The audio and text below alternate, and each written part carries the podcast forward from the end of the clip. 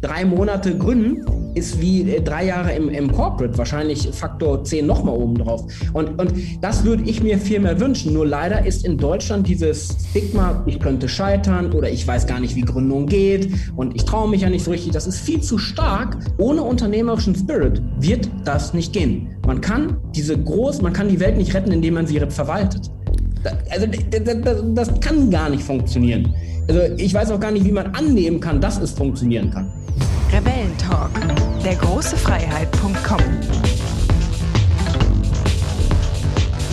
Ja, und hier sind wir wieder, die zwei Positionierungsrebellen der große Freiheit.com, Jens Alsleben und Jörg Christer, der sich gerade noch geräuspert hat, aus einem ganz tollen Hamburg, heute leider ohne Sonne, aber wir haben sie am Herzen. Ja, dafür hat unser Gast heute die Sonne im Gesicht, ne? Sitzt, auf, sitzt auf Mallorca, lieber Janis. In Moin. Bielefeld hat er auch äh, Sonne. In Bielefeld. Das stimmt, ja. nein, es ist nicht Mallorca, es ist tatsächlich Bielefeld ist und Mallorca so. kenne ich eigentlich nur von der Handballmannschaftsfahrt. Also da habe ich die Sonne auch noch nicht so oft gesehen. Ja, aber äh, sieht gut aus, ne? Steht Während ihm, wir hier wieder im trüben, grauen, kalten Hamburg sitzen. Ja. Grüß dich, schön, dass du bei uns bist. Moin, sagt man hier, nicht? Genau. Ja, moin, moin. Ein Danke leicht lang Ich freue mich voll. Was? Ja, danke für die Einladung. Ich freue mich sehr. Ja, sehr gerne. Sehr gerne. Wir waren noch dabei, den Zuhörern das Moin zu erklären. Entschuldige bitte, weil äh, sonst ist der Jörg mal sehr geschwätzig und sagt Moin Moin. Hab Beim Einjingeln hat er sich nämlich jetzt abgewöhnt, was ich sehr äh, sehr gerne zur Kenntnis genommen habe heute. so, ja, der Janis äh, Johann Mayer ist heute unser Gast. Ähm, warum, wieso, weshalb, das erzählt er äh, gleich selber. Ähm, sehr spannenden Lebenslauf, ähm, verkörpert wunderbar die neue Generation äh, der äh, Entrepreneure. Und ähm, ich übergebe mal an dich und sag mal ein bisschen was zu dir. Das mache ich doch glatt. Ja, ich bin Jannis, richtig. Ich wohne in und lebe in Bielefeld mit meiner Frau Leslie und unserem kleinen Hund Conny. Ähm, ansonsten bin ich wirklich äh, das, was ihr gerade beschrieben habt, Entrepreneur oder ich würde es wirklich als Unternehmer bezeichnen. Ich, ich liebe Unternehmertum und ich liebe Gestalten. Das ist das Großartigste, was es in der, im Leben eigentlich geben kann. Man muss nur einmal erkennen, dass es das gibt. Das wird einem ja nie erzählt im Leben davor, äh, in der Schule oder in der Uni oder irgendwo. Äh, aber äh, das, jetzt kann ich es ausleben. Momentan ist mein Vehikel Unternehmertum und meine Vision wahr werden zu lassen. Das sind die Trailblazers. Die Trailblazers, äh, da sind wir eine Agentur, wo wir Visionäre, Neudenker, Pioniere unterstützen ähm, mit Kommunikation. Ähm, die Welt neu zu gestalten und eine wünschenswerte Zukunft für alle zu initiieren. Ja, das ist das, was ich tue. Und äh, davor habe ich zwei krasse Sozialisierungen gehabt, glaube ich. Ich klammer alles mal davor auch ein bisschen aus. Ähm, bin gelernter Bildreporter, also Boulevard, äh, Storytelling äh, at its best. Das, das wurde mir eingeprügelt. Ich habe es auch ein, mir einprügeln lassen. Ich habe das tatsächlich geliebt. Ich bin zur Bild geworden. Das ist ja mittlerweile schon, da wird man ja schon schief angeguckt. Ähm, bin aber damit dann auch gebrochen nach zwei, zweieinhalb Jahren. Ich bin da selbst an mir gebrochen, aber auch an den, an den Dingen, die da passiert sind und äh, habe aber trotzdem wirklich viel über mich selbst lernen können. Gleichzeitig aber auch das Storytelling-Handwerk und das journalistische Handwerk. Ja, gut, das, das habe ich gelernt. Ne? Was ist eine gute Geschichte? Äh, wie erzählt man Geschichten so, dass die Leute äh, sie so verstehen und Bock haben, da morgens beim Espresso drüber zu reden? So, das ist die eine Säule irgendwie.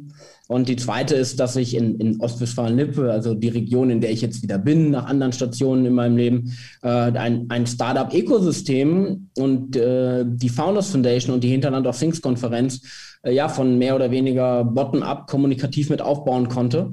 Und das war, war wirklich großartig, weil vor fünf Jahren war natürlich Startup und Tech und B2B noch jetzt nicht so im Mainstream angekommen, wie es vielleicht heute ist. Und keiner hat eigentlich in dieser Region der Hidden Champions, Dr. Oetker, Klaas Miele, bla bla bla, so richtig gesagt, wir brauchen Startups, sondern eher so, ey, das ist doch das Berlin-Ding. So, oder so. Ne? Und wir haben es aber, wir haben aber dann von der Bertelsmann Stiftung, äh, also der Familie Mohn, ne, Bertelsmann und so, die Familie Mohn, der ist das sehr, sehr, ähm, ist das sehr, sehr wichtig. Und wir haben, und dann bin ich damit eigentlich auch fertig, das waren Für, die, für fünf Jahre haben wir 17 Millionen, 17,5 Millionen Euro bekommen, um, um in Ostwestfalen-Lippe ein Startup-Ökosystem aufzubauen und die nächste Unternehmergeneration mit Fokus auf B2B und Tech auszubilden. Und das sind die beiden Sozialisierungen und die beiden lebe ich jetzt bei den Trailblazers aktuell aus und versuche irgendwie die Vision wahr werden zu lassen. Ja. Also, das war ja schon mal eine ganze Menge. Du bist Jahrgang 88, hast du mir vorhin verraten. Also es hört mhm. sich schon an, als wenn du dann deutlich älter bist, was du alles gemacht hast. War es denn immer so, dass du Unternehmer sein wolltest oder ist das äh, ein Entwicklungsschritt gewesen? Also du hast in Bielefeld äh, BWL studiert, ist das richtig oder war das was anderes? Ich habe das bin rausgegangen für Studium nach Hamburg, Kommunikationswissenschaften, so, okay. weil ich dachte, das sei schlau. Die Zeit in Hamburg war großartig. Ich habe da auch meinen Mitgründer Chris kennengelernt. Wir haben da zusammen gewohnt. Wir waren natürlich nur nie in der Uni, weil das halt nichts gebracht hat, in der Kommunikation sich Sachen aus den 80ern anzuhören. Haben wir gedacht. Und dementsprechend haben wir unser Leben ein bisschen anders gestaltet äh, und waren eigentlich nie in der Uni. Und äh, naja, so, so war das dann so. Und ich, ich hatte da Glück, dass ich da eine Hospitanz äh, bei der Bild schon hatte. Die fand ich immer faszinierend. Und äh, damals war die Hamburg-Chefin noch Tanit Koch. Ähm, und ich konnte in Hamburg, vielleicht kennt ihr das, in Harburg, es gibt da die Brutzelhütte. Und da habe ich die schärfste Currywurst der Welt gegessen. Und dann war meine Welt danach eine andere auf vielen Ebenen. Äh, und ich, ja, ja, wirklich, das war, das war eine krasse, äh, eine, keine schöne, krasse, es war eine krasse Erfahrung auf jeden Fall. Und dann, dann ging es da weiter bei der Bild und so war dann der Weg irgendwie so vorgezeichnet erstmal. Ne? Wenn so eine krasse Tür aufgeht, du kannst irgendwie den Job da ausruhen, dann machst du das erstmal. In meinem Plan, in meinem Lebensplan gab es das Thema Unternehmertum nie. Mhm. Ich habe immer versucht, meinen Bachelor so schnell wie möglich zu machen und hatte, als ich den Bachelor nicht fertig hatte, wollte ich schon meinen Masterplatz haben. Ich wollte keine Lücken in meinem Lebenslauf. Ich wollte so schnell wie möglich performen. Ich habe das auch so vorgelebt bekommen, letztlich zu Hause. Ne? Mein Vater hat eine riesen Konzernkarriere hingelegt. Da hat sich Leistung immer ausgezahlt und Einsatz und so habe ich das dann auch gelebt und dachte schnell nach oben und ja, dann, dann war ich natürlich froh, boah, cool, der Master ist nicht mal so vorbei, du hast jetzt schon deinen Job bei der Bild und kannst voll durchstarten. Da war ich halt 23, 24 und da dachte ich so, boah, krass, super, genau dein Leben geht so auf. Das Gegenteil war der, der, der Fall. Ne? Ich bin dann total zerbrochen daran. Ähm, es ging immer nur weiter nach oben, nach oben, nach oben. Aber in mir drin ging alles nach unten, unten, unten. Und das will man natürlich in dem Alter auch gar nicht so wahrhaben. Und man möchte auch nicht scheitern und man möchte sich auch nicht eingestehen, dass man nicht mehr kann also ich war da ganz, ganz weit weg von, gerade in dieser ersten Phase meines Lebens in der Arbeitswelt, Unternehmer zu sein. Ich war äh, das Gegenteil, ein, ein Nix mehr machen. Dann, dann äh, nicht, so, nicht, so, nicht so schnell, sonst kommen wir gar nicht hinterher. du, äh, ich habe äh, von dir oder wir haben von dir gelesen, dass du äh, eine Auszeit genommen hast, weil du irgendwie einen Zusammenbruch hattest. Ich nehme mal an, also das hat aber nichts mit der Currywurst zu tun, ne? Also diese Brutzelhüttennummer war, war nochmal was anderes. Okay. Ähm, ja, nur damit wir es verstehen und unsere Zuhörer auch. Ähm, so, und du hattest, äh, also du hast gesagt, du hast da bei der Bildzeitung angefangen und das war cool und dein Vater Unternehmenskarriere, äh, Konzernkarriere hingelegt, äh, du positiv äh, Vibes auch gehabt, losgezogen. Was ist dann passiert? Also du sagtest ja, das war ja divergierend quasi. Du gingst mit deiner Karriere nach oben und emotional gingst nach unten. Wie kann denn sowas sein? Es gibt bestimmte Systeme in der Wirtschaftswelt, die halt einfach darauf ausgelegt sind, dass man Anfang als kleines Zahnrad anfängt und das ganze Leben ist darauf ausgelegt, irgendwann ein großes Zahnrad zu sein, aber ohne Gestaltungsanspruch. Äh, und ich habe dieses System gut gespielt. Ich habe 24/7 gearbeitet. Ich habe meine, ich habe mich bei meinen Eltern nicht mehr gemeldet. Ich habe meine Freundin damalige habe ich nicht mehr gebraucht, gehabt, was gebraucht. auch immer. Ja, ich, ich, ich weiß es nicht. Also ich, ich, das passt da, also ich wollte halt einfach nur Vollgas geben und ich habe halt gar nicht gemerkt, dass ich ein Leben führe, was zwar ein Leben ist, aber gar nicht mein Leben ist und auch nicht meine Visionen widerspiegelt und auch nicht meine Werte widerspiegelt. Und ich, ich habe einfach äh, immer nur abgeliefert, um die nächsten Passierscheine irgendwie zu bekommen. Und ich, das hat mich gar nicht mehr erfüllt. Nur du hörst halt nicht auf, wenn der Erfolg dich so blendet. Ich hoffe, das kann man so ein bisschen verstehen. Ja, das, woran hast du das dann gemerkt? Das ist, weil du sagst, es ging abwärts. Was waren denn das für Symptome? Oder, oder bist du ja morgens aufgewacht und hast gesagt, ich erkenne mich nicht mehr? Oder äh, war das dann wie Frosch im, äh, im, Ei, im äh, Wasserbad äh, und hochgedreht? Du hast es gar nicht gemerkt, bis es irgendwann mal gequietscht hat? Also ich habe das, glaube ich, schon wahrgenommen, dass ich eigentlich keine Kraft mehr habe, wie so ein Auto, wo der Sprit alle ist. Nur man macht einfach irgendwie weiter und will das einfach auch nicht wahrhaben. Man denkt, man ist jung, okay, jetzt bist du mal ein bisschen kaputt. Und naja, es gibt ja in dieser Welt auch ein paar Mittel, die helfen, wenn man sich energetisch nicht mehr so gut fühlt, äh, die einem Energie geben. Das ist eine geliehene Energie, die einen hohen Preis irgendwann mal kostet, aber das funktioniert schon. Aber das, was ich gesagt habe, du hast halt gemerkt, ich habe mich ein bisschen verändert. Ne? Am Ende bin ich ein Junge vom Dorf. Ne? In Bielefeld, in Prag, im Vorort aufgewachsen. Ich, so, weißt du, ich, ich das ist sehr behütet alles gewesen, aber das war halt das Leben auf der linken Überholspur. Und das ist faszinierend in dem Alter gewesen. So, das war so ein bisschen Wolf of Wall Street mäßig, falls den Film mal gesehen habt. Ja, ja, klar. Mhm. mhm. Ja. Geil, das macht Bock, aber das hat halt mit der Leben, mit dem echten Leben nichts zu tun. Das ist eine Kunstwelt. Und ich bin morgens aufgestanden, hatte keine Energie und habe mich gefragt, was mache ich hier? Aber ich hatte auch keine andere Alternative dazu. Ich hatte keine Alternative, also habe ich halt einfach weitergemacht und dementsprechend dann auch andere, dann habe ich meine Energie halt woanders eingespart. Nicht mehr, kein relativ wenig Kontakt mit meinen Eltern, Freunde nicht mehr gehabt, also nur noch Bild gemacht. Bild was, für Bild. Für uns ist es mal wichtig, ich sage das jetzt mal so, weil wir haben ja, also unser Podcast ist ja, ist ja nicht nur für uns, sondern auch für unsere Hörer. Und ich finde das gerade ganz wichtig, was du sagst, weil ich glaube, es geht ganz vielen Menschen so. Und ähm, sie wollen das vielleicht auch nicht wahrhaben, machen einfach weiter. Und ähm, vielleicht ist es auch so, dass es nicht so ganz erschöpfend ist und so zieht sich das durch das ganze Leben. Das kann ja auch passieren. Die Frage ist so, was, was uns interessiert ist, ähm, um, um auch so vielleicht so einen Impuls zu geben ähm, oder so eine Inspiration. Was war der Punkt, wo du gemerkt hast, du hast dich verloren und was war deine Reflexion, wie das dazu kommen konnte? Also bei mir, ich bin dankbar dafür. Ich hatte diesen einen, also um es realitätsnah zu sagen, wie es war, ich hatte einen Knallmoment dann. Ähm, es hat dann wirklich richtig gescheppert. Ähm, was heißt das? Ich frage ja, jetzt einfach mal. Es ist immer so ein bisschen tricky, weil tatsächlich musste ich eine, einen großen Unterlassungs-, also ich darf da nicht drüber reden, was damals wirklich passiert ist, deswegen okay. muss ich tricksen. Aber es gab eine Nacht, in der sind Dinge passiert, die äh, sind schon außerhalb eines, außerhalb der Vorstellungskraft von ganz vielen Menschen. Und ähm, danach äh, war für mich ein Moment, da bin ich morgens wach geworden in einer Edelsuite in einem Hotel und hab dann so, bin wach geworden und hatte so einen für mich einen Moment der Klarheit und habe gesagt, Alter, was machst du hier? Das kann nicht dein Leben sein, das kann nicht dein Ernst sein. Und ich habe von, in der bin ich aufgestanden. Es war, ich habe einfach das ganze Chaos hinter mir gelassen. Ich habe meine Wohnung ausgeräumt, was ging, habe mein Auto vollgestopft und bin zu meinen Eltern gefahren und habe gesagt, ich, hab, ich bin fertig. Und das war innerhalb von einem Tag. Ihr könnt euch vorstellen, dass mein Handy ein paar Mal geklingelt hat. Ich habe erstmal alles weggeblockt, nächsten Tag dann gesprochen und ich habe einfach nur gesagt, ich bin fertig damit, ich kann nicht mehr, ich will nicht mehr. Ich war dann auch danach anderthalb Jahre, da, zu der Zeit war ich in Köln. Ich war anderthalb, fast zwei Jahre danach nicht mehr in Köln, weil es nicht ging. Und ähm, für mich war der Moment, es war so klar, wie es nur ging. Nur ich, ich, ich hatte zum Glück diesen Moment der Klarheit. Ähm, ich, ich hätte es aber schon viel eher gewusst. Und ähm, das war, mhm. ich kann nur dankbar sein, dass es geknallt hat, weil ansonsten würde ich jetzt hier, jetzt bin ich knapp über 30, also 33, ähm, sonst wäre ich wahrscheinlich, in, also glaube ich fest dran, in der Form, wie ich jetzt bin, wäre ich eh nicht da und vielleicht auch gar nicht mehr. Weil das ist, das ist, äh, das war, das war teilweise auch selbstzerstörerisch und ähm, ich glaube, was mich davon abgehalten hat, eher was zu tun, ist einfach diese, ähm, diese äh, danach, ich hatte ja nichts anderes mehr. Mhm.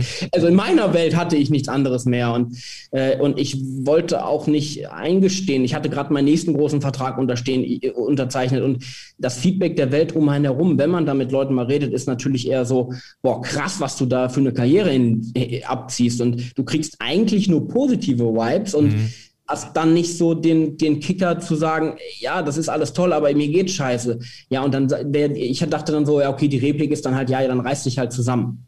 Also was ich ja ganz spannend finde, ist auch immer zu erörtern, äh, wo am Anfang diese Vorwärtsenergie herkam, diese Karriere machen zu wollen. Ne?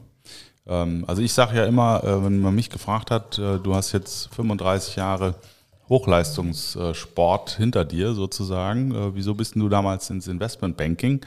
Ähm, dann sage ich immer, das war eine Mischung aus Angst, also echter Existenzangst, Gier, Arroganz, Überheblichkeit äh, und Naivität. Ähm, ja, und das hat mich nach vorne getrieben. Ähm, und ich habe dann ja auch kurz bevor ich da auf den Jakobsweg gegangen bin, nochmal so ein äh, Coaching gemacht, wo ich dann festgestellt habe, ich habe Erschöpfungssymptome. Die waren mir gar nicht bewusst. Ich dachte halt, ich bin ein alter, abgearbeiteter Mann. und diese Gleichgültigkeit und Freudlosigkeit und Erschöpfung, ähm, die ist irgendwie normal in meinem Alter, wenn man 35 Jahre rennt, wie ein Irrer. Äh, bis ich dann festgestellt habe, äh, am Jakobsweg haben sie mir die Decke vom Kopf gezogen, also meta, äh, metaphermäßig. Ich habe dann plötzlich äh, wieder klar gesehen und war total energetisch, total klar und super gut drauf, bla bla. Äh, was hat dich denn so nach vorn gezogen? Wofür war diese Karriere, dieser Weg für dich so wichtig? Was wolltest du erreichen? Ich glaube, oder ich, dass ich unglaublich kompetitiv bin. Äh, heißt, du warst jetzt kurz weggebrochen, sag das bitte nochmal gerade. Das tut mir leid. Ich weiß, dass ich unglaublich kompetitiv bin. Also wenn ich spiele, will ich gewinnen. Ist mir auch egal, worum es geht. Und das ist natürlich eine Eigenschaft in einer hochwettbewerbsorientierten Umgebung wie der Bildzeitung, wo jeden Tag Schwanzvergleich ist. Ich hoffe, sowas kann man sagen. Klar. Ähm, ja, natürlich willst du dann gewinnen. Und dann will ich der Stärkste sein und das ist dann halt mein Antrieb. Und dann bist du da so als Young Gun äh, die, hingekommen, weil du die schärfste Currywurst der Welt gegessen hast und willst dich dann natürlich beweisen. Und das war erstmal Antrieb genug. Gleichzeitig war es schon auch ein bisschen meine Traumvorstellung, ein erfolgreicher Journalist zu werden. Und das war so irgendwie, war, war für mich eine schöne Vorstellung und das wollte ich halt einfach erreichen. Und deswegen war mir da eigentlich auch jedes Mittel recht. Und ich, ich glaube, der, der Kern dessen ist, zu dem, dass ich, ich bin halt in manchen Sachen sehr, also so wie ich das über mich gelernt habe, ich bin in wenigen, einigen wenigen Dingen sehr gut und in sehr vielen nicht sehr gut. und äh, das, das ist so, also ich äh, habe da sehr stark meine Stärken ausgelebt, aber alle anderen Sachen sind so, naja. Und ich glaube auch, dass ich das für mich brauchte, um ich brauchte das sagen zu können, ich habe, guck mal, also weißt du, wenn du einmal irgendwie so dieses, diesen halb Touch hast, so, boah, der legt da was hin, dann will man dem auch gerecht werden. Das ist so, keine Ahnung, wenn ich mit 20 Jahren die Champions League gewinne, ich spinne mal ein bisschen rum, danach ist dann danach die zweite Liga kein Erfolg mehr. Also, wenn du irgendwo auf so einem Level angekommen bist, dann bist du selbst getrieben und ich bin unglaublich getrieben. Ich bin unglaublich getrieben und damals ist das ist für mich das Schlimme für etwas, was überhaupt gar keinen Purpose hat, was weder Sinn und Zweck hat. Das ist kompletter Scheiß gewesen. Und wenn ich jetzt meine absolute, meine Energie aufwende und meine auch teilweise meine Getriebenheit einsetze, was ich mittlerweile bewusster mache, dann ist es letztlich etwas für eine gute Sache soweit ich das zumindest beurteilen kann. Und da ist es für mich dann auch nachvollziehbarer, dass ich dann teilweise auch meine Energie wieder verliere, weil ich sie weiß, dass ich sie für eine größere Sache aufwende.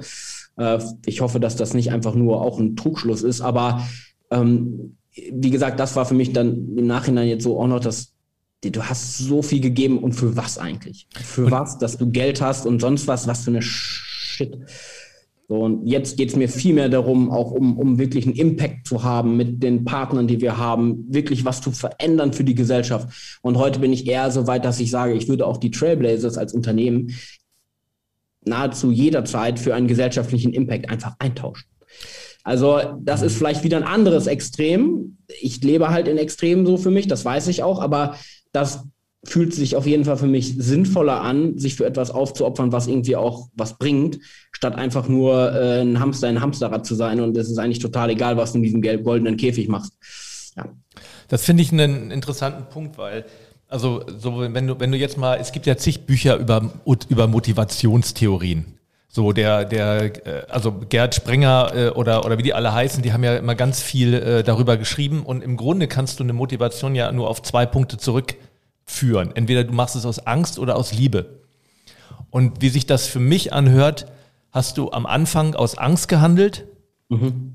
Und, ähm, und dann kommt man natürlich in die Verlegenheit äh, und tut Dinge, die einem gar nicht gut tun, weil darum geht es gar nicht. Es geht darum, um gefühlt überleben zu müssen, weil das, das steckt ja hinter Angst und Stress.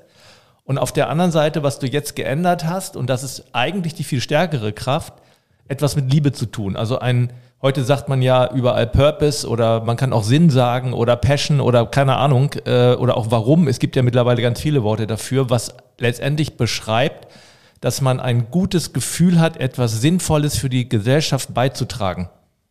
Ist das richtig? Ja, mega. Also für mich hat das gerade schon wieder eine Erkenntnis gebracht. Ähm, tatsächlich, weil äh, deswegen habe ich ja auch immer so geliebt mit meinem Psychologen, den ich damals nach dieser Phase hatte zu reden. Der sortiert einem Sachen im Kopf anders und auf einmal versteht man Dinge mhm. wieder. Und jetzt, also ich kann das nachvollziehen und verstehen und ich sehe es genauso. Ja, ich war, das war wahrscheinlich sind es genau die beiden Extreme, die es sind. Ähm, und ich bin wirklich davon überzeugt, dass es in dieser Welt so unglaublich viel mehr gibt als in denen ich habe, ich meine, ich habe ja danach die ganzen Reklamhefte und so gelesen, ne? So, da steht ja eigentlich schon alles drin, so ist es ja nicht. Ne? Du meinst die Arztromane?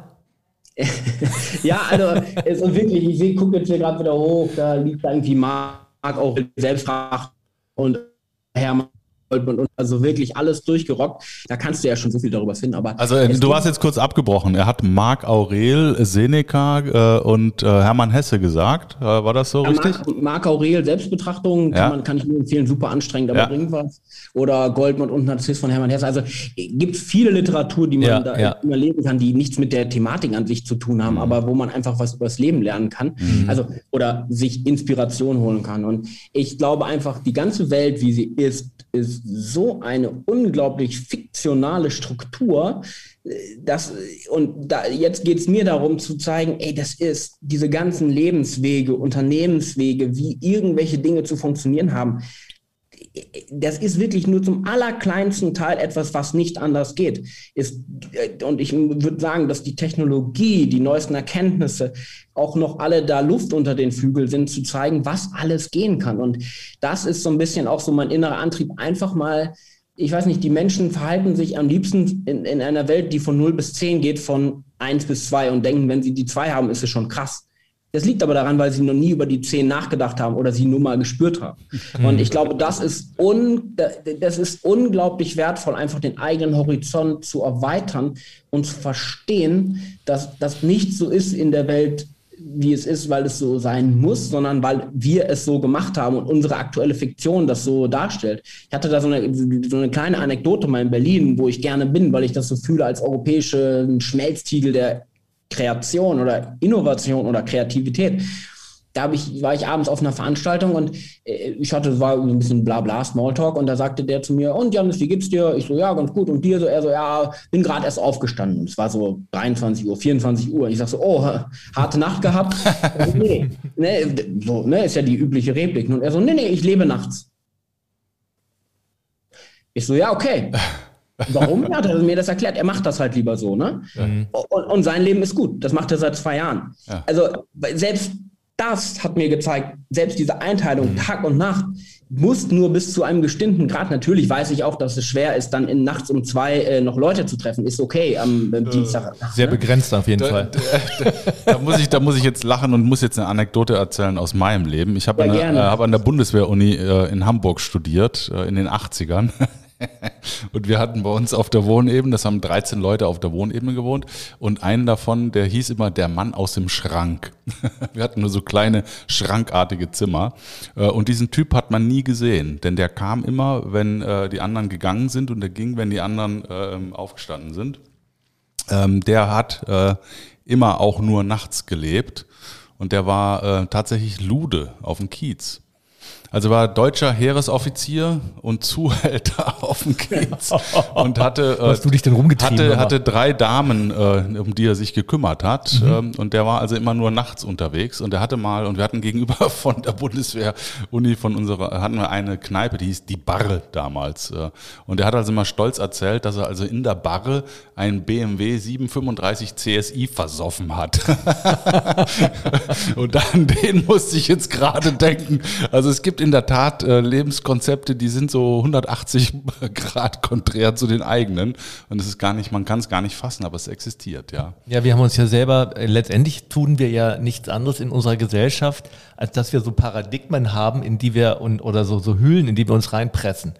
Und das ist ja, gibt ja auch schon Untersuchungen mit Schule, warum müssen Kinder morgens um acht schon zur Schule gehen, wo die ja eigentlich noch im Tiefschlaf sind. Genau, ja, ja. Und, und, und diese ganzen Sachen. Und wir leben es immer weiter weil wir alle irgendwie wie Soldaten geworden sind. Wir müssen alle gleich sein. Und, und ich glaube, das ist echt, äh, und, und dieser, der Glaubenssatz, also ich schreibe übrigens gerade ein Buch über das Thema, darum finde ich es gut, weil wenn man so ein Buch schreibt über, über quasi Sinn und, und, und über Individualität, dann kommt man zwischendurch, also ich komme immer zwischendurch zu dem Punkt, wo ich denke, will diesen Kram überhaupt jemand lesen? Und, und, äh, und jetzt, wenn, wenn ich dir so zuhöre, dann ermutigt, ermutigt mich das, äh, da weiterzumachen, weil ich glaube, das äh, wird auch noch anders werden oder noch individueller werden. Wir sind da gerade auf einem Weg. Ich habe neulich, glaube ich, dir bis jetzt mal, glaube ich, erzählt, einen Bericht gesehen von einem, von einem Mädchen, die gesagt hat, ich will mein Geschlecht nicht festlegen lassen von der Gesellschaft, nur weil ich jetzt diese äh, geschlechtlichen Aus Merkmale habe. Ich bin ein Junge. Gut, kann man drüber streiten, aber letztendlich, was, was gut ist, ist eben, dass die Menschen verstehen, und das ist auch so mein, mein persönlicher Antrieb, dass jeder mit einer bestimmten Gabe zur Welt kommt. Das hast du auch gerade bestätigt, indem du gesagt hast, es gibt Dinge, die kannst du einfach sehr gut und andere, die kannst du halt nicht so gut. Und ich glaube, das geht jedem so, aber in der Schule wird das alles irgendwie gleich gemacht. Das heißt, jeder muss alles irgendwie ein bisschen können. Dann bleibt man zwar im Mittelmaß, aber egal, so ist man halt wie alle. Ja, aber du musst diese Komplexität auch beherrschen können. Wenn jeder anders ist und ich jeden ja. so nehmen muss, wie er ist, äh, dann muss ich diese Komplexität Stimmt. überhaupt erstmal erkennen, äh, auch akzeptieren und damit umgehen lernen. Die Leute haben die Tools doch gar nicht. Und das ist, glaube ich, ähm, letztendlich ist es alles herleitbar, ne? auch mit diesen Rollenbildern, die wir haben. Ein Mann muss so sein, eine Frau muss so sein. Und ähm, die Jugend fängt an, weil das, früher brauchte man das auch. Also es ist ja nicht schlecht ne, per se. Nur wir haben eben eine andere Zeit. Ja. Und, ähm, und wir brauchen diese, diese festgefahrenen Rollenbilder überhaupt nicht mehr. Und, äh, und unsere, unser, unser beider Purpose, also Jens und mein Purpose, ist ja letztendlich, dass wir das Leid in der Welt und vor allen Dingen schwerpunktmäßig in der Arbeitswelt vermindern wollen, weil wir glauben auch, dass viele Menschen leiden, weil sie eigentlich gar nicht sie selbst sein dürfen oder glauben, sie dürfen es nicht sein. Und, ähm, und mein persönlich, also Jens ist mehr der, derjenige, der dann in die äußere Führung geht, also die Führungskräfte äh, ähm, äh, quasi trainiert mit ethischer Führung. Und meine, mein Purpose oder meine, mein Zweck ist es, ähm, Menschen dahin zu bringen, dass sie für sich auf die Suche gehen, wer bin ich wirklich, was ist mein wahres Selbst? Weil da liegt die wahre Kraft. Weil wir äh, draußen laufen alle in der kompletten Erschöpfung rum. Und warum? Weil sie im Grunde da performen wollen auf einem völlig falschen Spielfeld, wo sie gar nicht hingehören. Aber sie gucken nicht da, wo, wo ihr Spielfeld ist, weil dann könnten sie sich ihr Leben leichter machen. So, jetzt habe ich genug geredet.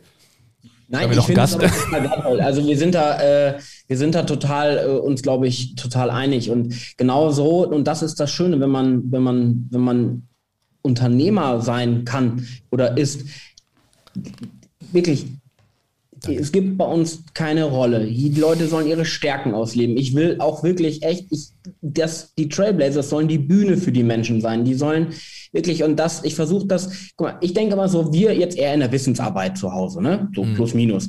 Ey, wenn wir doch jetzt nicht, ob das man das jetzt New Work oder wie auch immer nennt, wenn wir doch jetzt nicht den Maßstab für die, Ar die Arbeit der Zukunft so radikal neu definieren, wie soll denn überhaupt irgendeine Veränderung im Mainstream ankommen? Und ja. ich, deswegen fühle ich da sogar eher eine Pflicht, dass man das mhm. so weit wagt, dass man auch damit mal auf die Fresse fallen kann. Und ansonsten habe ich doch nicht alles probiert. Und, und, und das muss man ja auch ehrlicherweise sagen. Das Gespräch, was wir gerade führen, das macht der Schlosser mit dem Taxifahrer eher nicht. Kann er auch nicht, will er vielleicht auch nicht, vielleicht ist es in ihm drin da, aber er kann es halt nicht so frei gestalten. Wir können es frei gestalten für die Menschen, die, die bei uns am Start sind.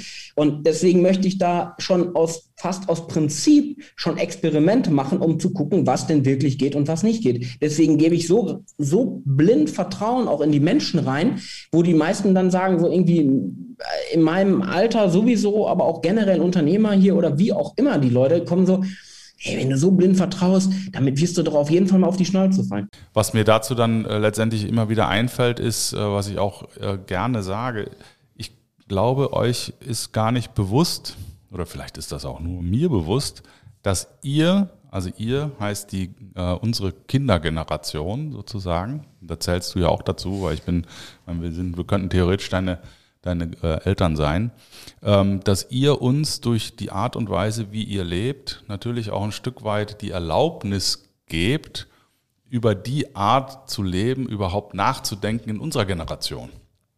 Also äh, nehmen wir mal das Thema Workation. Ja, ich, ich muss immer schmunzeln, wenn ich mir vorstelle, ich wäre in den 90ern zu meinem Chef gegangen und hätte gesagt, Ich würde gerne jetzt übrigens ähm, ab sofort aus Barcelona heraus arbeiten. Alles klar, Chef? Also abgesehen, dass es technisch gar nicht gegangen wäre, aber das wäre einfach unvorstellbar. Oder jetzt hat ein Freund von mir erzählt, er hat jetzt gerade in seinem Unternehmen ähm, abgeschafft, dass Leute Urlaub nehmen müssen. Mhm. Es gibt Unlimited Urlaub. Das ist ja cool. Also der sagt, das ist mir total egal, Leute sollen das halt einfach selber machen. Völlig wurscht. Oder ähm, das Thema äh, Homeoffice ne? oder das Thema Elternzeit oder was auch immer. Das sind so viele Dinge, die ihr wie selbstverständlich ähm, postuliert oder zumindest äh, das Etablierte in Frage stellt, sodass auch wir Alten dann sagen, ja, stimmt eigentlich. Und siehe da, es funktioniert. Ach, könnte ich ja vielleicht auch mal für mich in Anspruch nehmen. Also ähm, ja, das, das könnte man glauben. Ich glaube allerdings, dass die, ja, mit der Erlaubnis, ich glaube, es gibt für einen großen Teil der, der Gesellschaft, weil sie nie darüber nachgedacht hat, dass es auch anders gehen genau. kann. Wobei ich, und jetzt kommen wir zum, zum, zu meiner Geschichte ist, ich bin ja damals bei, bei einer Firma gewesen, bei einem Konzern und bin ausgestiegen, weil ich gesagt habe, so will ich nicht leben. So. Und äh, äh, diese, da gab es auch Vorfälle, aber das spielt jetzt gar keine Rolle. Aber ich habe gesagt, so will ich nicht leben. Und bin dann, habe etwas gemacht, was heute auch üblicher ist. Damals war das nicht üblich. Ich habe gesagt, eigentlich war der Plan, ich mache ein Jahr Sabbatical. So. Und da haben die gesagt, das machen wir nicht. Da habe ich gesagt, dann kündige ich halt. So, und dann habe ich gekündigt und war ein Jahr als äh, Jugend- und Sportanimateur in einem Robinson-Club. So einfach so, weißt du, wie das heute auch Leute machen, die reisen irgendwo hin, so habe ich das gemacht. Dass ich da meine totale Leidenschaft finde, das war Zufall, mehr oder weniger. Ähm, dann bin ich zurückgekommen und dann dieses, äh, die AIDA-Nummer, ich habe AIDA mit aufgebaut, dieses Clubschiff von Frankfurt aus damals. Und da habe ich genau so gelebt, wie heute das auch üblich ist. Erstmal war ich viel auf dem Schiff unterwegs, habe vom Schiff aus gearbeitet. Damals gab es ja auch schon Internet, also so alt sind wir hier nun auch noch nicht. Und äh, und Homeoffice war für mich auch normal, weil wir haben, unsere Organisation war nicht so, dass wir ein Büro hatten, wo wir alle saßen, sondern ich war damals auch schon unterwegs, habe von äh, unterwegs ja. gearbeitet und habe auch äh, ein Homeoffice gehabt.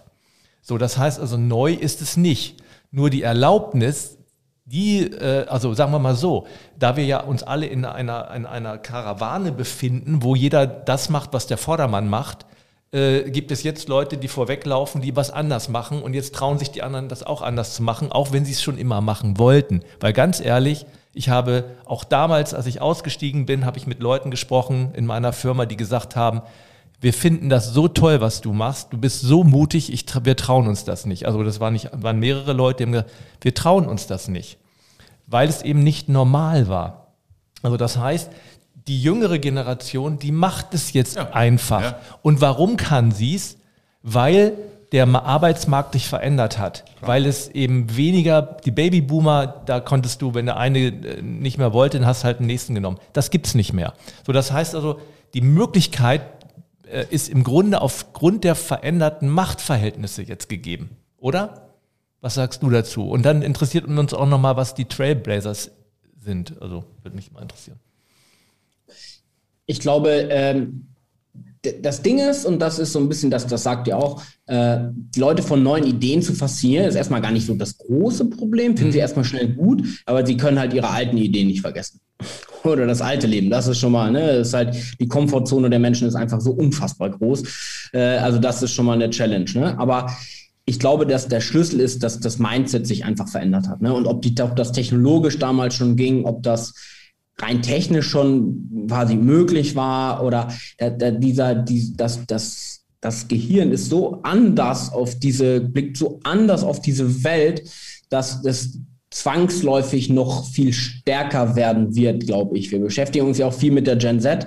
Ähm, also da bin ich ja schon raus. Das ist das ist was ganz anderes. Das ist äh, wirklich, das ist sowas von weit anders ähm, auf allen Ebenen. Ähm, da, da, hast du jetzt bin ich ja hier in, in, meiner, in meiner Heimat mit diesen Hidden Champions, dass die Hidden Champions, wer sich heute noch als Hidden Champion darstellt, der äh, begeht wirklich Selbstmord auf Raten. Mhm. Weil die, die haben keine Haltung, die sagen nichts, die kennst du nicht, die sagen, wir haben tolle Produkte und die sollen für uns sprechen.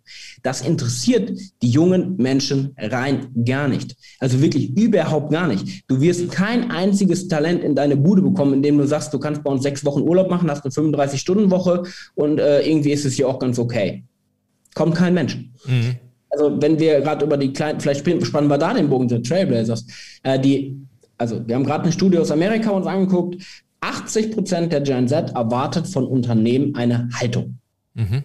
Welches Unternehmen in Deutschland, jetzt feiern sie sich gerade für ihre, jetzt haben wir mal Flagge gezeigt beim Impfen, aber nur weil sie schon wussten, dass es eh Applaus gibt. Das ist, ja, deswegen, stimmt. deswegen sprechen sie sich auch immer für Regenbogen aus, weil sie wissen, ja. dass die Leute das gut finden. Genau. Deswegen sagen das ist für mich aber keine Haltung und Kante an, äh, zu zeigen, sondern das sind die wahren Fragen. Mainstream. Mhm. Das ist Mainstream. Das ist, das ist, das ist, äh, das ist quasi, ja, ich weiß ja, dass ich dafür Applaus bekomme, also mache ich's. Mhm. Aber das ist nicht das, was die Gen Z meint und das ist auch nicht das, was ich meine, sondern was sind die wahren Fragen, wie du sie beantwortest. Mhm. Und zwar wirklich ernst gemeint. Was passiert denn wirklich? Was sagst du denn wirklich zum Thema Nachhaltigkeit, außer nur zu sagen, ja, wir machen das, ich mache nichts. Also dann sagt das bitte auch. Also und sagt, ihr macht euch auf den Weg, aber erzählt nicht diesen ganzen Bullshit. Oder erzählt am besten einfach gar nichts. Also das ist wirklich das Aller, Allerschlimmste. Das ist ja auch das Ding, wie Kommunikation, wie funktioniert Kommunikation? Denn die Leute gucken doch auf die Companies und die Menschen gucken da drauf und denken sich dann eh ihren Teil. Und dass das gerade zufällig das Richtige ist, was sie denken, die Wahrscheinlichkeit, die kannst du schon mal knicken. Die werden im Zweifel sich eher was denken, so, also sie sind da nicht unbedingt Fan von. Aber auch mal das ganze Umdenken, vielleicht dann aber auch mal in den Produkten. Bei aller Liebe zu Dr. Oetker ist ein riesengroßer, toller Arbeitgeber in der Region, hier ganz bestimmt. Aber guck dir, lebt doch mal, mach doch mal den Selbsttest, lebt mal einen Monat von Dr. Oetker. Mhm. Das ist der wahr gewordene Albtraum für deinen Körper. Mhm. Du fängst an morgens mit Zuckermüsli, äh, äh, äh schüttest äh, danach dir noch einen, äh, diesen, diesen tollen Pudding rein, äh, isst mittags noch Pizza. eine Pizza Ganz genau. Und nachmittags geht es weiter mit der, äh, äh, weiß ich auch nicht, mit der Backmischung für einen Kuchen. Und abends, weil du noch nicht genug bekommen hast, gibt es diese neue Produktinnovation, die sie abgefeiert haben ohne Ende. Äh, das ist die hier diese, äh, diese Cookie-Pizza. Ja, mach das mal einen Monat. Also, weißt du, dieses Umdenken, dass du nicht nur irgendwie dich, so, du kannst nicht so tun, als ob der Abgleich, was du wirklich tust, der wird viel krasser noch werden. Und äh, die Logik wird nicht mehr sein, äh, irgendwie so zu tun und dann noch der Claim dazu. Äh, äh ja, egal. Das sind jetzt aber, das ist jetzt nur beispielhaft. Das ist jetzt, jetzt gerade so ein Blaming geworden, was ich eigentlich gar nicht wollte. Aber der Abgleich, was, was die Realität ist, und das wollen die Menschen schon immer mal mehr wissen. Und das haben die, deswegen versuchen, glaube ich, auch einige Unternehmen gerade mal irgendwas zu machen, weil sie merken, die verlieren komplett in irgendeiner Form dieses ganze Thema aus den Augen. Und wenn ich dann mal mir überlege, wer ist denn, also wirklich mal ernst gemeint, früher ging das, glaube ich, echt super. Da konnte man sagen, wir haben ein bombastisches Produkt, besser als alle anderen. Aber welche Produkte sind denn heute noch so bombastisch überlegen gegenüber anderen, dass sie das wirklich, dass das reicht? Oder anders gefragt und auch wirklich mal ernst gemeint in Ingenieursdeutschland, welche Produkte von anderen sind denn wirklich so schlecht? also äh, verkauft denn heute noch einer einen Tisch mit drei Beinen? Ich glaube nicht. Also diese Produkte werden unglaublich austauschbar. Und wenn ich nicht wirklich zeige, was ihr eben gesagt habt, ob ihr das in Menschen findet oder in Unternehmen findet, wenn ich nicht wirklich nach außen bringe, wofür ich echt mit allem, wofür ich morgens aufstehe, wofür ich wirklich einstehe, dann bin ich, bin ich so austauschbar, wie es nur geht. Und, und, und das ist, glaube ich, eine Erkenntnis, die schwappt gerade. Und ich denke immer als Trailblazers, wir haben ja schon jetzt irgendwie da eine Wachstumskurve hingelegt. Ich habe immer gedacht, wir sind noch total vor unserer Zeit, über Werte, Haltung und Co. zu kommunizieren und wirklich die großen Geschichten zu erzählen und ernsthaft was hinzulegen. Aber es gibt zum Glück schon ein paar Pioniere, die mitmachen. Aber die Zeit wird das noch viel stärker einfordern. Also da bin ich sowas von felsenfest überzeugt. Diese Austauschbarkeit ist so krass. Ja. Und guck dir die ganzen Companies doch an. Ich meine, wo steht denn nicht Nestlé hinter? Also, weißt du, mhm. es, ist doch, es ist doch gar keine eigene Identität mehr da in den ganzen Brands. Ähm, und da, wenn die da nicht irgendeinen Weg finden, das mal wieder äh, herauszukehren, dann äh, wird sich das Spiel äh, für die entwickeln und zwar in eine Richtung, die können sie, glaube ich, nicht gut finden. Aber naja, so irgendwie gerade, fiel mir gerade der Impuls so ein. ja, ich, äh, wir sehen das ja natürlich genauso, sonst würden wir nicht das machen, was wir tun. Äh, und äh, unser Purpose äh, hat der Jörg ja schon gesagt. Ähm, und wir machen das mit hauptsächlichem Fokus auf Führung, Führungsebene 1 und 2, weil da der größte Impact liegt. Und äh, ich bin nicht umsonst äh, im Bereich Führungsethik unterwegs. mein, mein Schwerpunkt ist eben die innere Haltung und das Menschenbild äh, in der Führung, äh, die ein ganz wesentlicher Aspekt ist, um das, was du sagst, überhaupt äh, nach vorne zu bringen. Und es gibt halt auch viel Heuchlerei in den Unternehmen, wo Führungsebene 1 und 2 ähm, eben, ich sag mal, hofft, dass unterhalb ihrer Führungsebene der Wandel stattfinden kann. Und wir, wir sagen halt, das kann nicht funktionieren, das wird nicht funktionieren, wenn Ebene 1 und 2 nicht wirklich ehrlich aus sich heraus überzeugt diesen Weg vorangehen. Wie siehst du das? Also bei uns der Themen, wir machen ja quasi, also bei den Trailblazers ist bei uns so die Art von Kommunikation, die wir uns dann Partner, äh, ja auch Partner, ne? also weil es wirklich für uns echt wichtig ist. Ähm, Entschuldigung, du bist wieder abgebrochen, sag das bitte nochmal. Oh Mann, das tut bei, bei, bei uns bei den Trailblazern und dann? Bei uns bei den Trailblazers äh, äh, erwarten wir von unseren Partnern, wir nennen die ja Partner und nicht Kunden, ne, weil es wirklich um Partnerschaft mhm. geht. Mhm. Also ähm, erwarten wir schon, dass es auf höchster Ebene, teilweise Inhaberfamilien, auch wirklich äh, mitgedeckt wird und auch entwickelt wird. Wir, wir arbeiten teilweise mit Unternehmen zusammen, das sind riesen Brands und riesen Companies. Äh, wir können doch nicht über die Vision, wir können doch nicht mit denen gemeinsam eine Vision entwickeln, wo die ganze Leitungsebene nicht dabei ist. Wie soll denn das funktionieren? Ich kann doch, also wie soll denn das sein? Ja, das macht dann unsere Marketingabteilung. Also will denn einer selbst von irgendjemand anders seine eigene Lebensvision mal aufgesetzt bekommen? Also das kann nur aus den Menschen herauskommen. Und unser Ansatz funktioniert tatsächlich auch nur so, wenn die Leute wirklich wollen. Ein bisschen ist das bei uns auch wie bei einer Therapie. Und du brauchst niemanden zur Therapie zwingen, das bringt eh nichts. Das ja. kannst du sein lassen. Aber wenn die Leute wirklich wollen, dann öffnen sie sich auch. Und das wird unglaublich belohnt. Ja. Einmal diesen Mut zu, ja. zu haben, auch wenn es jetzt ja dieses Passwort des Jahres auch ist, Authentizität, aber mutig zu sein, ehrlich zu sein, so selbst so zu sein, wie man wirklich ist, dann sortiert sich das Feld schon von ganz alleine.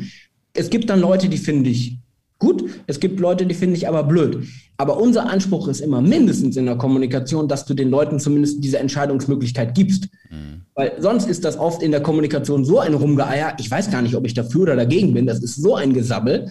Das ist so austauschbares Geblubber. Da weiß ich ja gar nicht, ob ich dafür bin oder nicht. Und genauso ist es auch Richtung intern. Wenn ich äh, teilweise mir ein CEO irgendwie diplomatische Sachen sagt, dann bin ich jetzt eigentlich dafür oder dagegen? Ich weiß es gar nicht.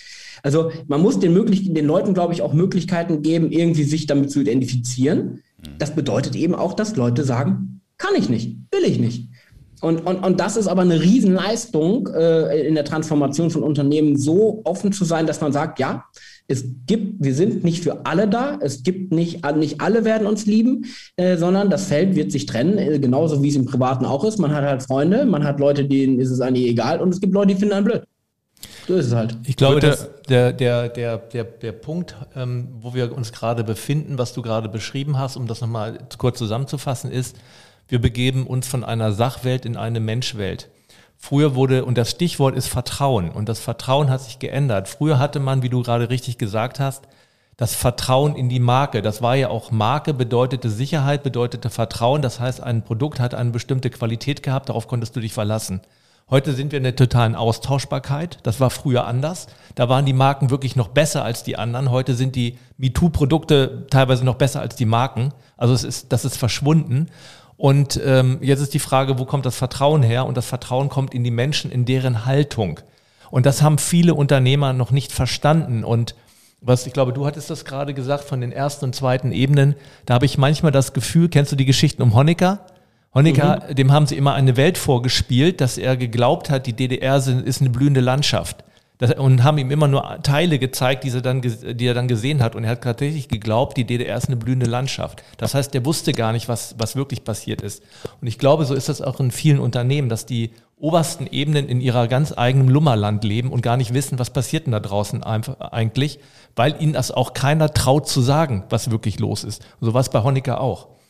Und ähm, und diesen Wandel, diesen Shift von der, von der, von der von der sachlichen Welt in eine Beziehungswelt, den zu gehen, das ist für viele eine große Herausforderung. Und ich habe viele Unternehmen kennengelernt, ähm, mache das jetzt seit 20 Jahren, wo die, wo wirklich auch immer diese, diese ähm, äh, so, so, so Sachen an der Wand hinkt, wofür wir überall, wofür wir stehen. Und in, äh, jedes Mal war die gleiche Antwort, und ich gefragt habe, was, was steht denn da? Keine Ahnung, es, es interessiert auch hier wirklich keinen. Weil es genauso gemacht wurde, wie du das ge gesagt hast. Und, und ich war damals, und wir machen es heute äh, gemeinsam, immer dafür, die Visionen mit den Menschen zu entwickeln, weil sonst hat das überhaupt keinen Wert. Also es ist null und nichtig. Das kannst du dir, da kannst du auch ein Bild an die Wand hängen. Das ist genauso wertvoll.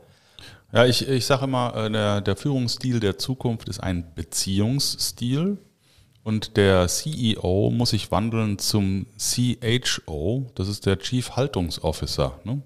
Ähm, denn äh, der Charakter, äh, der entscheidet darüber, ob Gefolgschaft erzeugt wird oder nicht.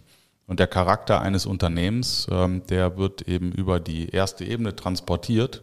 Und wir wissen ja, wie viele Helden in den letzten Jahren gefallen sind und äh, was das für Auswirkungen hat, wenn das Vertrauen ähm, der, des, des Ökosystems in die Führung ähm, äh, schwindet. Ne? Denn äh, dann haben wir auch wirtschaftlich extreme Probleme. Und das passiert gerade. Was, was macht ihr denn äh, jetzt als äh, diejenigen, die in der Kommunikation äh, sind, die dann andocken an die erste Ebene, ähm, um auch zu befördern, dass da ein Fokus drauf gelegt wird auf die Haltung? Denn Haltung in der Kommunikation, das muss ja auch authentisch sein, damit das gekauft wird. Also ich würde mal sagen, ähm, ich, ich liebe ja diesen Exkurs immer zu CEO und diesen ganzen Begriffen, ne? Das ist halt auch alte Welt. Ich, kleiner, kleiner Sidestep da noch rein, ne? Also ich bin ja nun CEO in meiner Rolle oder auch Geschäftsführer Deutsch. Ich bin aber nichts davon. Ich bin kein Chief, ich bin kein Executive, ich bin erst recht kein Officer. Ich bin auch kein Mensch, der ein Geschäft führt. Alleine die Wortwahl aus der Vergangenheit zeigt mir ja schon, also, dass das eine ganz andere Gedankenwelt war. Ich bin, also, wie kann man jetzt noch denken, dass man so etwas sein kann? Ich, in Ermangelung der Worte, und jeder versuchen ja gerade einige, ich sehe mich als allererster Linie jetzt, und ich glaube, das ist eine der größten Leistungen, hoffe ich, äh, die man als Gründer bringen kann, ist als Initiator zu sein ein Initiator letztlich einer Bewegung. Und ich schließe da unser Team mit ein, die Trailblazers, aber ich sehe auch unsere Partner als Teil dieses Teams. Weil darüber die Vision liegt, mhm. für alle Menschen eine wünschenswerte Zukunft zu schaffen. Mhm. Und dadurch stellen sich auch irgendwelche Fragen gar nicht mehr, weil man alle irgendwie, weil alle an der gleichen, für die gleiche Sache arbeiten und Unternehmensgrenzen auch eigentlich gar keine Rolle spielen. Das ist ja auch noch so diese, also da sind so viele Gedanken drin, na egal. Aber, aber was versuchen, was versuchen wir mit den Trailblazers zu machen? Wir versuchen wirklich, den Leuten ganz klar zu sagen, wenn ihr jetzt, ich weiß nicht, äh, es wird euch auch ein Begriff sein, also wenn ihr uns den Golden Circle von Simon Sinek zum klar. Beispiel, das kennen viele, wenn ihr uns das hier gerade nicht runterbeten könnt, dann haben wir schon mal die erste Baustelle. Weil für die Kommunikation, wenn du diese, diese Vision nicht hast, dann kann die Kommunikation gar nicht gelingen. Die, die, die, die Deutschen sind quasi äh, so ein bisschen so, die machen irgendwie vielleicht noch ein bisschen Strategie, dann irgendwie Maßnahmen und dann ganz viel Umsetzungskontrolle und immer wurde. Aber dass es mal irgendwie mal auf was Höheres einzahlt, das gibt es ganz selten, dass mhm. das ernsthaft mal gelebt wird. Und das versuchen wir, versuchen ein Fundament zu bauen für die Kommunikation, die aber teilweise aber auch Implikationen für die Unternehmensstrategie hat. Weil die dann auf einmal merken, ach so, das bin ich eigentlich, wieso mache ich denn eigentlich diese ganzen anderen Sachen? Also das fällt denen dann auf einmal alles auf und, und, und dann verändert sich so viel. Also ein Beispiel, und ihr werdet sie ja kennenlernen, die Kerstin, großartig. Und guck mal, wir haben da ein Konstrukt mit ihnen gemeinsam entwickelt. Da geht es darum, die machen als erstes deutsches Unternehmen, zumindest soweit ich es herausfinden konnte, und das haben wir uns echt mit denen überlegt, aber nicht, weil wir es gut fanden, sondern weil die es wirklich leben, die Transformation vom Hidden zum Open Champion. Und das heißt, so unglaublich viel, äh, also intern, es gibt keine Hierarchie mehr, XY, nach außen hin, wir kooperieren auch mit unseren größten Konkurrenten. Äh, und das bedeutet so, so viel. Und du musst dir halt mal da vor Augen führen, du kannst nicht einfach irgendwie jede, alle zwei, drei Wochen mal rauslaufen, das machst du als Mensch ja auch nicht und sagst, ja, also ich bin der größte Fan vom Skispringen und äh, zwei Wochen später sagst du, meine größte Leidenschaft ist Football und wieder drei Wochen später ist es Skispringen. Man kann nur bis zu einem ganz gewissen Grad äh, aus seiner Haut heraus aus. Aber irgendwie laufen die Leute immer dem hinterher, habe ich das Gefühl in der Kommunikation, was die denken, was die Zielgruppen wohl irgendwie wollen. Oder was. Ich ich gehe doch auch nicht nach draußen jetzt in die Bielefelder Altstadt und versuche mich potenziell irgendwie der Zielgruppe, auf die ich gerade treffe, der anzupassen. Ich bin, wie ich bin. Und das bin ich hier in diesem Podcast, das bin ich in der LinkedIn-Bubble, das bin ich draußen, das bin ich hier bei meiner Frau und das bin ich mit dem Hund.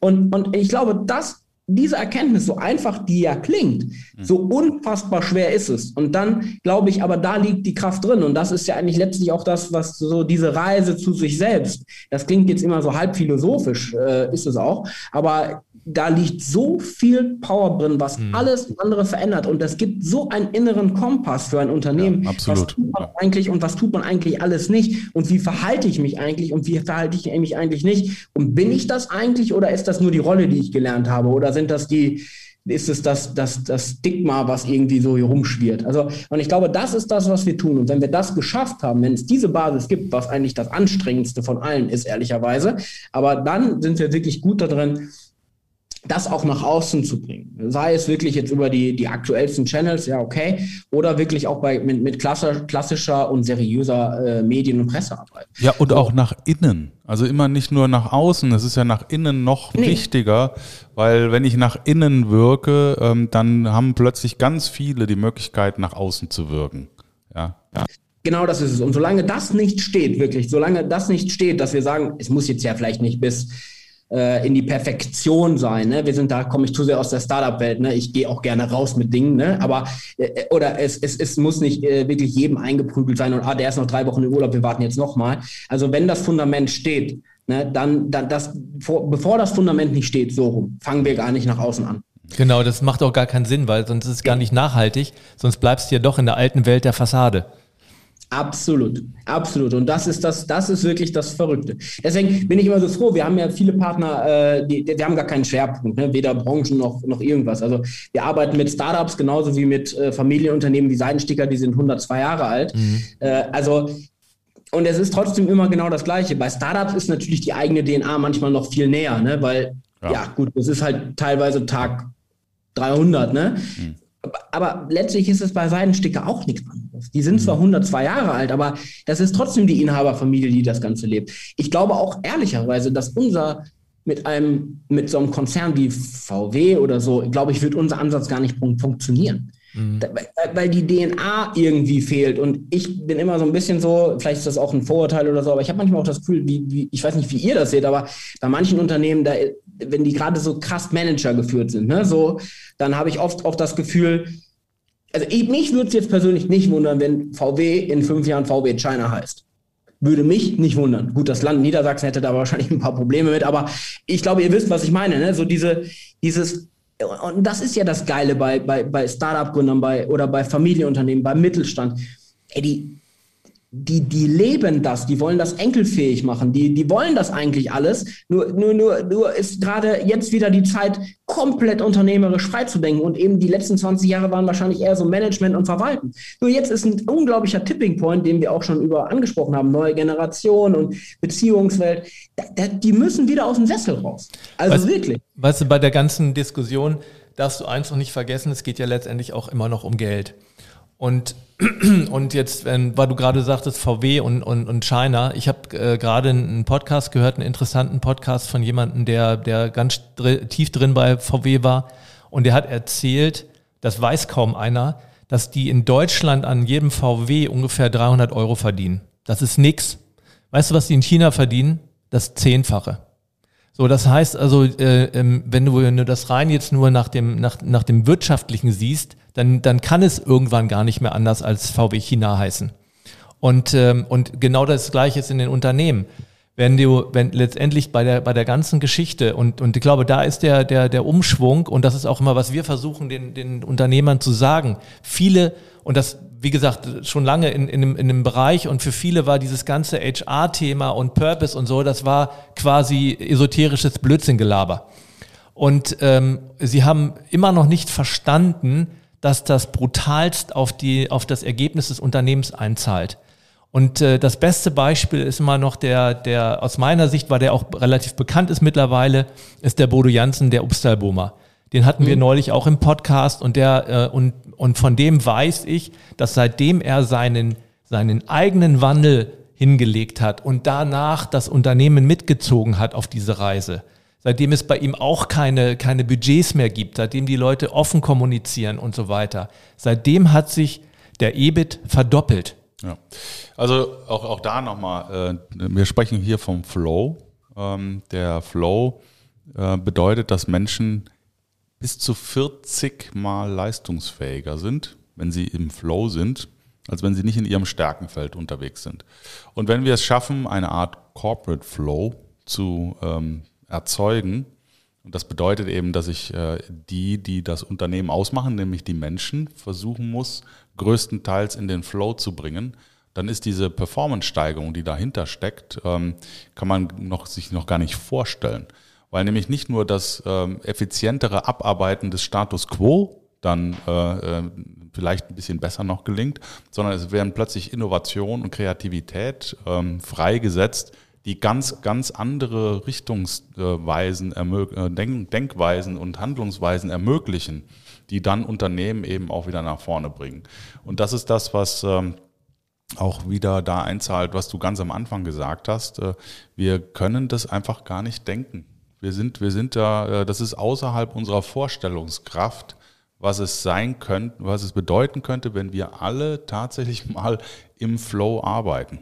Ja, so und äh, das finde ich auch wieder schön an dieser New Work, weil überhaupt erstmal in diese Richtung gehen zu können, ähm, das ist ja erst nur mal möglich, wenn ich mit dem Status quo einfach breche und äh, versuche, mein eigenes Start-up äh, ganz anders aufzustellen. Mit einem Happy Officer, mit äh, freier Urlaubswahl. Feel Good Manager. Feel Good Manager. Das ist, das ist einfach, das sind alles Dinge in die richtige Richtung und wir arbeiten hier bei den Red Shoes äh, äh, und bei der große Freiheit nach dem äh, Prinzip von Martin Seligman, diesem PERMA-Prinzip, wo es ja darum geht, ähm, in die fünf Kernbereiche, äh, die eine Relevanz haben für äh, Glück und ein erfülltes Leben, auch unternehmerisch äh, reinzugucken und dafür Sorge zu tragen, dass die Mitarbeiter sich einfach wohlfühlen, im wahrsten Sinne des Wortes und in den Flow kommen. Und das ist äh, unser Auftrag, Unternehmen und, und Führungskräfte dabei zu begleiten, diesen Weg zu wagen äh, und sich dem zu öffnen. Ne? Und es gibt ja auch eine, mittlerweile auch eine, eine unternehmerische Notwendigkeit, weil die Zukunft ist nicht mehr länger die Verlängerung der Vergangenheit, wie das ja viele Jahre war. Und, ähm, und wenn man sich überlegt, wie viel kreatives Potenzial auf den Müll geworfen wurde, nur weil ein oder zwei Leute meinen, sie wüssten, wo der Weg lang geht ja. und die anderen müssen nur mitlaufen. Und da, da braucht man eine deutliche Veränderung. Und ich glaube auch, das Ganze ist ideell, ja, ist es auf einer gewissen Weise, aber ich glaube auch, es ist immer mehr notwendig für die Unternehmen, dass die überhaupt existieren können. Und ähm, ich habe den Eindruck, vielleicht kannst du das bestätigen oder auch nicht, dass immer mehr junge Leute, weil wir auch eine diversifizierte Arbeitswelt haben, wir haben ja heute viel mehr Möglichkeiten äh, zu arbeiten, als sich in ein Unternehmen reinzuzwängen. Und ähm, mein Eindruck ist, dass immer mehr Leute sagen, bevor ich in irgendeinem äh, CEO oder wie der sich immer schimpfen mag, äh, dafür den arbeite, äh, mache ich mich lieber selbstständig und biete meine, meine Arbeitskraft mit meiner Haltung, mit meinem Sinn von der Welt am Arbeitsmarkt an. Und wenn die Unternehmen das nicht verstehen, dass, sie das, dass diese Leute das brauchen, dann werden sie irgendwann keine Menschen mehr finden oder keine guten Menschen mehr finden. Ja, eh, du, das, also ich teile es bis zu einem gewissen Grad, dass die Leute keine Lust mehr haben, sich in Unternehmen reinzuzwängen. Ist aber, ich finde das ja eh verrückt, der Status quo, und das sind ja nun die Statistiken. Ich meine, wenn diese ganzen Umfragen einmal im Jahr gemacht werden, ich glaube, was sind es immer? 50 Prozent der Menschen haben innerlich gekündigt. Ja, Gallup, ne? Ja, 85 Prozent sind nur, sind gar nicht oder schwach identifiziert mit ihrem Unternehmen. 85 Prozent. Muss man sich mal reinziehen und das über viele und, Jahre. Und, und, trotz dessen, obwohl man weiß, das ist halt das Verrückte im Gehirn, ne? äh, äh, der, der Neokortex weiß, also Ratio weiß, dass es gerade echt der Status quo schon schlecht ist, halten die dran fest. Mhm. das, ist ja, das ist ja verrückt. Also was soll denn noch passieren? Dass die Leute an die Hütte abfackeln oder was muss man? Also die, die wissen ja schon, dass es sich ändern muss. Und trotzdem passiert nichts. Deshalb ist für die Zukunft Vergangenheit verlängern. Das ist, das ist ja das Verrückte. Und die Menschen haben wirklich zunehmend darauf keine Lust mehr. Und sie sind dankbar, wenn es so Leute wie uns jetzt vielleicht mal gibt, ohne es im Detail beurteilen zu können, die aber auch eine Möglichkeit geben, irgendwie Richtung Impact zu gehen und Selbstverwirklichung zu gehen. Ich, ich glaube halt, dass diese andere Trendrichtung Selbstständigkeit, da bin ich immer ein bisschen skeptisch, weil ich da halt auch immer weiß, dass die Menschen das nicht vor, also die haben es nie gelernt oder auch nie vorgelebt bekommen, dass sowas auch funktionieren kann. Und die trauen sich oft nicht. Mir hat das nur einer gesagt, ich, ich darf ja auch über Unternehmensgründung an der Uni Bielefeld dozieren, ne? aber so der, und ich habe da eine Sache gelernt, so auch im Zuge der Founders Foundation und das trage ich immer rein, deswegen ermutige ich immer so stark, wie es nur geht, das Unternehmen zu gründen. Sei es auch nur als Erfahrung, weil alles ist akzeptiert, als Unternehmen zu gründen, zu versuchen. Äh, lieber ein Jahr surfen gehen in Australien, super, du hast versucht, ein Unternehmen zu gründen, du bist ja bekloppt. Also alleine das Mindset ist schon, ist schon verrückt. Aber so der Hauptgrund, warum Unternehmen scheitern, ist, weil die Leute sich nicht getraut haben, diese Unternehmen umzusetzen. Und das, das, das glaube ich wirklich ganz stark. So diese, und, und es gibt heute ja auch noch äh, unglaubliche Möglichkeiten, sich auch mal nebenberuflich auszuprobieren. Ich meine, die, viele Leute schlafen doch eh schon über dem Schreibtisch ein. Äh, ähm, also dann nimm doch mal dieses Vehikel. Dann probier doch mal das aus. Also ich nehme die da teilweise auch selber mal in die Pflicht. Ne? Ich merke das ja auch in meinem Bekanntenkreis. Ich habe echt nicht so viele Freunde. Das ist aber eher, für, ist es für mich okay. Aber ich höre mir von manchen Menschen seit zwei oder drei oder auch noch länger an, dass sie unzufrieden mit ihrem Job sind. Ja, okay, habe ich jetzt verstanden. Und jetzt? Äh, äh, äh, ja, aber diese vermeintliche Sicherheit, ich habe oder so wie du jetzt einfach mal die, die Traute zu haben, ich kündige mal ins Ungewisse oder ich gehe mal ins Ungewisse, gibt es nicht. Und ich bin, bin ja eigentlich jetzt mehr oder weniger auch in der Startup-Welt total zu Hause. Guck mal in andere Länder. In Deutschland, wo willst du denn hinfallen? Also, ich meine, natürlich gibt es ja auch schlimme Cases, okay, schlimme Fälle, aber unser Sozialnetz ist so stark, wenn ich mich hier nicht traue, bei diesem doppelt und dreifachen Netz unter mir, auch mal einmal mutig zu sein, ne? wann denn dann? Ja. Also das, das, muss man ja wirklich mal sagen. Was soll denn im schlimmsten Fall passieren? Äh, da, da, passiert nicht besonders viel. Und wenn ich mir dann noch angucke, wie meine eigene Lernkurve ist, aber ich glaube auch von jedem, der unternehmerisch tätig ist, ey, du lernst doch mehr, als wenn du drei Jahre irgendwo rumsitzt äh, und irgendwie nach Schema F machst. Drei Monate gründen ist wie äh, drei Jahre im, im Corporate, wahrscheinlich Faktor 10 nochmal oben drauf. Und, und das würde ich mir viel mehr wünschen. Nur leider ist in Deutschland dieses Stigma, ich könnte scheitern oder ich weiß gar nicht, wie Gründung geht und ich traue mich ja nicht so richtig, das ist viel zu stark. Äh, dabei sind die Leute ja auch schon totunglücklich. Aber ich, ich habe da leider auch noch keine also ich, deswegen finde ich es so, toll, dass es, wenn es Initiativen gibt, die Gründer unterstützen. Ist mir auch ganz egal, was für welche. Ja, deswegen unterstützen wir da auch. Wir sind immer noch, wir versuchen bei der Fauna Foundation das zu tun, was wir tun, ist auch, ne, sollen Gründer ausbilden, gemeinnützig. Wir machen das in Heilbronn mit den Campus Founders wollen wirklich das oder Startup-Teams. Ich bin so dankbar dafür, dass es eben das auch gibt, weil genau die Herausforderung, die ihr auch geschildert habt, ohne unternehmerischen Spirit wird das nicht gehen. Man kann diese groß, man kann die Welt nicht retten, indem man sie verwaltet. Also das, das kann gar nicht funktionieren. Also ich weiß auch gar nicht, wie man annehmen kann, dass es funktionieren kann. Aber ich tut mir leid, ich bin schon wieder so impulsiv und äh, ich. Nee, das, das ist total in Genau, richtig. Das, das, da stehen wir total drauf. wunderbar, wunderbar. Und, und, und, und, und äh, ich äh, beiß zwischendurch in meine Coco-Chips mit Kakao vegan, die heute in meinem Adventskalender waren. Das ist auch ein Ergebnis der, der neuen Denke äh, der, der Startup-Welt. Ich genieße, ich als alter Sack genieße alles das, was ich so äh, erlebe. Ich bin ja immer sehr zukunftsorientiert gewesen. Ich finde, die Möglichkeiten dieser Welt waren noch nie so groß. Es ist. Äh, Amen. Das ist so geil. Das, die Welt ist ein einziges, und das spüre ich mittlerweile so sehr, es ist ein, einfach ein riesiges Regal an Chancen und Möglichkeiten. Und das ist so cool. Und durch diese, diese neuen Kicker, dieser neuen Möglichkeiten, es ist grüne Wiese. Wie kann man denn da keine Lust haben, Jetzt, ich glaube, ich glaube, es hat nichts mit Lust zu tun. Und ihr sagt, jetzt spricht der Psychologe in mir, wie der Mensch tickt. Der Mensch nimmt lieber das Schlechte, Bekannte als das vermeintlich bessere, Unbekannte. Und das gilt im, im privaten Bereich, also ich erzähle jetzt mal aus der, aus der Schule, ne? also Kinder, die geschlagen werden von ihren Eltern, suchen sich Ehepartner, die das auch tun. Da könnte man sagen, sind die bekloppt, warum machen die das? Sie machen es, weil sie das gewohnt sind. Ja was wir gewohnt sind, das ziehen wir immer dem vermeintlich Besseren vor. Und das ist der Grund, warum so wenig äh, gegründet wird. Und das ist der Teil meiner, meiner persönlichen Arbeit. Ich möchte Menschen innerlich stärken, dass sie den Mut haben, den Arsch in der Hose haben, zu sagen, ich will mein Leben leben und ich will eine Original sein. Picasso hat mal gesagt, es gibt mehr Kopien als Originale. Das gilt auch für die Menschen. Und äh, das ist so mein persönlicher Purpose. Der, und und äh, jetzt äh, haben wir schon ziemlich viel äh, geredet. Und ähm, der, der, der Martin Seligman, der ist berühmt geworden mit seiner Forschung ähm, der Learned Helplessness. Also die erlernte Hilflosigkeit. Ähm, das ist auch etwas, was äh, man leider ähm, eben feststellen kann, wenn die Sozialisierung ähm, mir immer wieder klar gemacht hat, dass ich ähm, eher ohnmächtig bin, gegen das System nichts anrichten kann dann ist es eben auch so, wenn das System wegbricht und ich alle Möglichkeiten hätte, ich trotzdem nichts tue. Und das ist auch äh, so ein bisschen äh, ähm, wilhelminisches Denken. Wir dürfen ja nicht vergessen, die Industrialisierung ist jetzt 200 Jahre alt und wir haben 200 Jahre lang äh, gelernt, äh, dass wir in ein System passen müssen, um überleben zu können. Genau. Und jetzt, äh, jetzt sind wir in einer in der sechsten Menschheitsrevolution. Äh, es gab also neben eben ich sag mal, äh, der Wasserrevolution, der Feuerrevolution, der Domestizierung äh, und so weiter, gibt's jetzt gerade eben die sechste, nämlich die, äh, ähm, die Revolution der Kompetenzumkehr, wo die jungen Leute mit Schlüsselqualifikationen ähm, äh, die Alten letztendlich schon ja, überrunden sozusagen, also die Schlüsselqualifikationen mitbringen, der, der Digital Native, die die Alten nicht haben.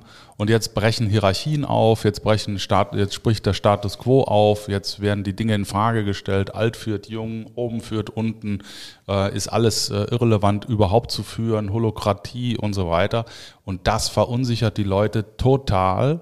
Und dann braucht's Brückenschläger äh, wie die Trailblazers oder die Große Freiheit oder den Red Shoe Club, die äh, sich beide Welten vorstellen können und in der Lage sind, äh, die Leute an die Hand zu nehmen, um denen auch den Mut zu machen, diesen Weg zu gehen. Und das ist das, was uns verbindet. Und jetzt äh, würde ich gerne noch äh, das Schlusswort an dich geben. Es hat einen riesen Spaß gemacht und ähm, ich hoffe, dass wir auch zusammenarbeiten im Sinne eines Netzwerkes, weil uns super gefällt, was ihr macht. Und die letzten Worte hast du. Ich habe noch eine, bevor du äh, ein Gedanke, das ich gerade habe. Das vorletzte Wort hat immer er. Genau. Nicht immer, aber immer öfter. Ähm, ich bin der festen Überzeugung, dass auch das Thema Führung sich ändert. Und zwar insofern, ich behaupte einfach, dass, äh, und da sind wir gerade in einem Wandel, dass Menschen, die sich selbst führen können, keine Führung von außen brauchen. Und äh, sie brauchen Menschen, die sie unterstützen, aber keine Führung. Ich finde, dieses Wort Führung klingt für mich immer nach Blindenhund. Und ich glaube, da sind wir, sind wir auch in einem starken, starken Wandel. Und das äh, wollte ich nur sagen, das kam mir gerade in, in den Kopf. So, jetzt hast du das letzte Wort. Ich bin dir aber sehr dankbar. Ich, ich finde das sehr gut. Ich sehe es, würde es genauso unterschreiben. Also ganz klar, wenn ich jetzt irgendwie der Anführer sein soll, der die Leute durch die, durch die dunkle Nacht führt, dann bin ich der Falsche dafür. Äh, ähm, also was mir noch so als Schlusswort so kommt, so, das ist so, so ein bisschen zum Thema Pioniergeist.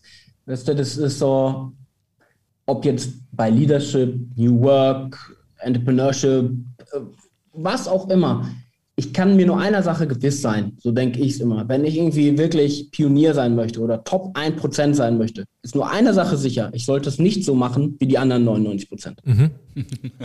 Absolut. Ja, sehr schön. Danke dir. Danke, Danke dir. dir. War richtig super. Hat mir super gefallen. Ja, auch, ne? Mir Jens? auch, mir auch. Jens und, auch. Ja, und ich gebe dir noch äh, zum Schluss mit einen Titel, den du dann ab sofort auch führen kannst. Ähm, der Chef-Hindernis aus dem Wegräumer oder der Chef-Sinnstifter für deine Leute. In dem, in dem Sinne ein schönes Wochenende. ja, und schöne Vorweihnachtszeit. War echt cool, danke. Vielleicht trinken wir ja mal einen Glühwein in Bielefeld. Du, das soll wohl hinkommen. Also, Oder? Unser Weihnachtsmarkt ist offen. Aber es gibt ja auch ein paar andere gute Sachen. Zwar nicht viele, aber ein paar. also, mein Lieber, mach's gut. Bleib gesund und munter. Genau. Bis die bis Tage. Dann. Ciao, ciao. Ciao. Auf bald. Ciao. Rebellentalk. Der große Freiheit.com